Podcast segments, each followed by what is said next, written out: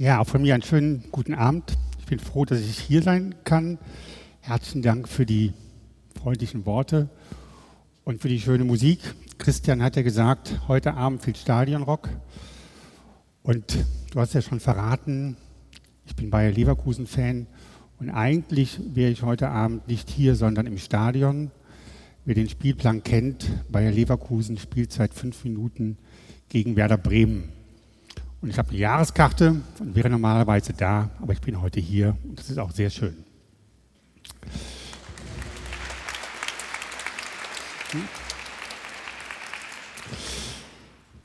Wie gesagt, ich wohne in Köln. Ihr seht hier ein Bild aus meiner Nachbarschaft, 50 Meter entfernt wohne ich mit meiner Frau.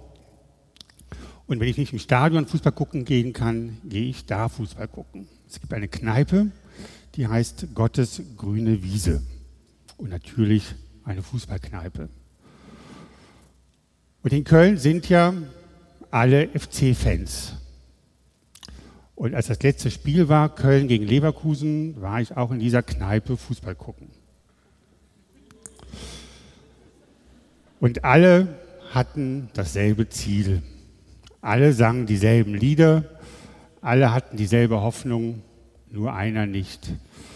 Das war ich. Und als denn Modest in der Mitte der ersten Halbzeit das 1-0 für Köln schoss, haben sich alle gefreut, bis auf einen. Und als denn Wendell in der 44. Minute den Ausgleich schoss, hat sich nur ein einziger gefreut. Aber der hat es nicht gezeigt. Ich habe an dem Abend nochmal gemerkt, wie das ist, wenn alle zusammenhalten, wenn alle dasselbe wollen, nur einer nicht und daneben steht. Das ist nicht so ein richtig gutes Gefühl. Aber ohne Wir-Gefühl können wir nicht leben oder kann ich nicht leben. Und wahrscheinlich wird auch der größte Individualist sagen, ab und zu bin ich froh, wenn Menschen in meiner Nähe sind und wenn auch er oder sie Gemeinschaft erleben kann. In Kirche ist Gemeinschaft auch sehr wichtig. Das höre ich oft, dass Menschen das sagen, dass sie das erwarten, wenn sie in einen Gottesdienst kommen, dass sie auch Gemeinschaft erleben. Und wahrscheinlich ist es nicht umsonst, dass zumindest wir Katholiken jeden Sonntag zur Kommunion gehen. Manchmal ist es mir ein bisschen viel mit der Gemeinschaft in der Kirche. Manchmal habe ich den Eindruck, dass jede zweite Familienmesse irgendwie das Thema Gemeinschaft hat. Und wenn der Prediger nicht weiterkommt mit einem schweren Text von Jesus, dann sagt er immer, Jesus wollte Gemeinschaft. Also Gemeinschaft rettet irgendwie mal alles bei jeder Predigt. Und jetzt wollen die Bischöfe auch, dass wir gemeinsam Kirche sind. Und im Erzbistum Köln müssen wir jetzt kleine christliche Gemeinschaften gründen. Also überall geht es um Gemeinschaft. Aber auch in der Bibel können wir schon lesen oder hören, dass es nicht ohne dieses Wir geht. Jesus hat uns zugesagt, wo zwei oder drei in meinem Namen versammelt sind, da bin ich mitten unter euch. Und das Gebet, was er mit uns auf den Weg gegeben hat, heißt Vater unser und nicht mein Vater. Aber es gibt auch Erzählungen der Bibel, die sozusagen die andere Seite beleuchten, die darauf hinweisen, dass manchmal das Wir viel zu groß geschrieben wird und das Ich viel zu klein. Und so eine Erzählung ist die berühmte Erzählung vom Turmbau zu Babel und die will ich jetzt vorlesen.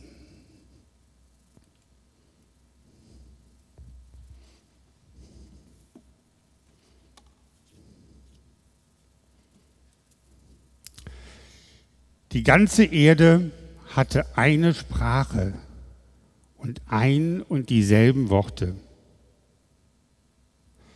Als sie ostwärts aufbrachen, fanden sie eine Ebene im Land China und siedelten sich dort an. Sie sagten zueinander, auf, formen wir Lehmziegel und brennen wir sie zu Backsteinen. So dienten ihnen gebrannte Ziegel als Steine und Erdpech als Mürtel. Dann sagten sie, auf, bauen wir uns eine Stadt und einen Turm mit einer Spitze bis in den Himmel. So wollen wir uns einen Namen machen, damit wir uns nicht über die ganze Erde zerstreuen. Da stieg der Herr herab, um sich Stadt und Turm anzusehen, die die Menschenkinder bauten. Und der Herr sprach, siehe, ein Volk sind sie und eine Sprache haben sie alle. Und das ist erst der Anfang ihres Tuns. Jetzt wird ihnen nichts mehr unerreichbar sein, wenn sie es sich zu tun vornehmen. Auf steigen wir hinab und verwirren wir dort ihre Sprache, sodass keiner mehr die Sprache des anderen versteht. Der Herr zerstreute sie von dort aus über die ganze Erde und sie hörten auf, an der Stadt zu bauen. Darum gab man der Stadt den Namen Babel, Würsal, denn dort hat der Herr die Sprache der ganzen Erde verwirrt und von dort aus hat er die Menschen über die ganze Erde zerstreut.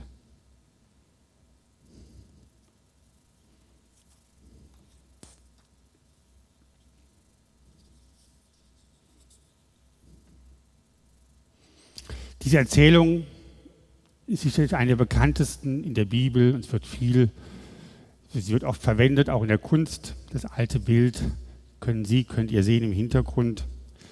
Diese Erzählung zählt zur biblischen Urgeschichte. Sie ist ganz am Anfang der Bibel. Ganz am Anfang werden die großen Fragen der Menschheit beleuchtet, beantwortet. Vor allem die Frage, warum können Menschen schuldig werden?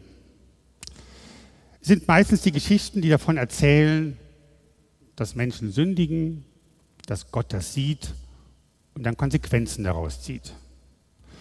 Wie bei Adam und Eva. Sie haben vom Baum der Erkenntnis gesprochen, gegessen, obwohl sie wussten, sie durften es nicht. Gott hat es gesehen und sie wurden vertrieben aus dem Paradies und heute, bis heute müssen wir im Angesicht unseres Schweißes arbeiten. Lange Zeit wurde die Turmbaugeschichte auch genauso gesehen. Die Menschen wollten nicht einen großen Namen machen, Sie haben gesündigt. Das hat Gott festgestellt. Er hat sie vertrieben und er hat ihre Sprache verwirrt. Bei dieser Interpretation gibt es aber zwei Ungenauigkeiten. Wer eben aufmerksam zugehört hat, hat vielleicht gemerkt, dass das Wort Sünde oder Schuld überhaupt nicht vorkommt. Es geht um diesen Text beim Turmbau von Babel gar nicht um Schuld oder Sünde. Und ein zweites, die Sprachverwirrung wurde da gar nicht erfunden. Die gab es schon vorher. Ich habe eben das Kapitel 11, den Anfang vorgelesen, und schon im Kapitel 10 heißt es, jedes Volk hatte seine eigene Sprache. Also kann es nicht darum gehen, dass die Menschen in verschiedenen Sprachen sprechen.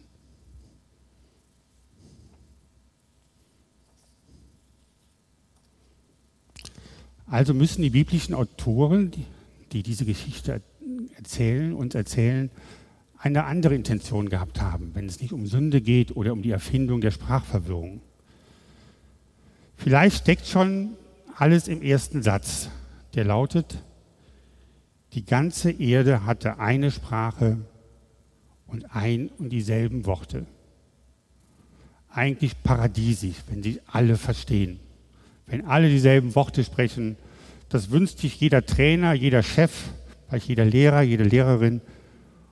Ja, es ist fast eine paradiesische Vorstellung, dass wir alle uns verstehen mit denselben Worten. Aber ist es wirklich so? Wie wäre es, wenn alle wirklich dieselbe Sprache sprechen würden? Oder wie es bei Martin Buber in der Übersetzung heißt, wenn wir alle sogar derselben Mund, Mundart reden würden.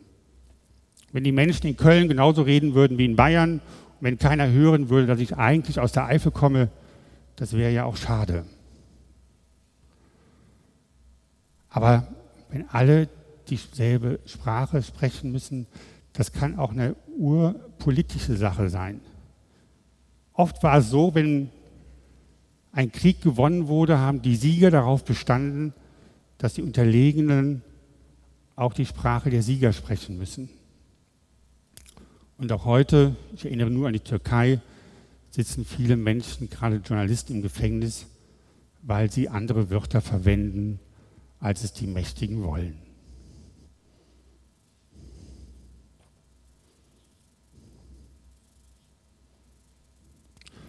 Und wenn ich die Geschichte so lese und nicht mit den Begriffen Sünde oder Erfindung der Sprachverwirrung, dann bekommt die Geschichte eine andere Intention. Dann bekommt dieser göttlich verordnete Baustoff einen ganz anderen Sinn. Ulrich Berges ist der Theologe Exeget in Bonn, der bringt es auf den Punkt, jedes Imperium, das Einigkeit, und Uniformität, das Einigkeit auf Uniformität setzt, hat den Samen der Zerstreuung schon in sich und das Schicksal Babel vor Augen.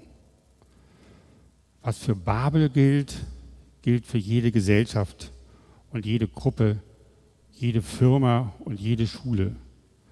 Einigkeit darf nicht auf Kosten von Vielfalt erzeugt werden. Und deshalb steht Babel für mich für die biblische Botschaft von Gemeinschaft, die nur dann gelingen kann, wenn Vielfalt möglich ist. Beim Turmbau zu Babel geht es um die Sprache, die Sprachenvielfalt. Es geht darum, dass jeder, dass ich mit meinem Akzent reden kann, dass ich mich so ausdrücken kann, wie ich will. Und was für Sprache gilt, gilt dann auch die anderen Formen, mit denen ich mich ausdrücke. Dann gilt es auch für meinen Glauben, für die Art und Weise, wie ich liebe, für die Art und Weise, wie ich denke und was ich meine. Und wenn ich glaube, dass sich Gott in der Bibel zum Ausdruck bringt, und das glaube ich, dann will er mit dieser Erzählung sagen, dass Gemeinschaft nur in Vielfalt zu denken ist und zu leben ist. Oder um es mit den Worten von Ursula zu sagen, Gott will Diversität. Modern gesagt. Diese alte Geschichte kann uns das sagen, dass Gott Diversität will. Und für jede Gesellschaft und für jede Kirche, die Vielfalt nicht zulässt, soll der Turmbau vor Babel ein mahnendes Beispiel sein. Das heißt aber auch für mich, dass ich mich nicht so leicht anpassen muss oder brauche, dass ich wirklich so denken und reden kann, wie ich will und nicht auf das hören oder schielen muss, was alle anderen denken. Und vielleicht gehe ich dann beim nächsten Mal in die Kneipe Gottes grüne Wiese mit einem Bayer Leverkusen-Schal und denke an die Geschichte von Babel und weiß, dass es gut ist, dass ich da bin als Bayer Leverkusen-Fan mitten in Köln. Denn auch die Kölner könnten kein Fußball spielen, wenn es andere Mannschaften nicht gäbe. Auch das kann man vielleicht aus der Turmbaugeschichte von Babel lernen.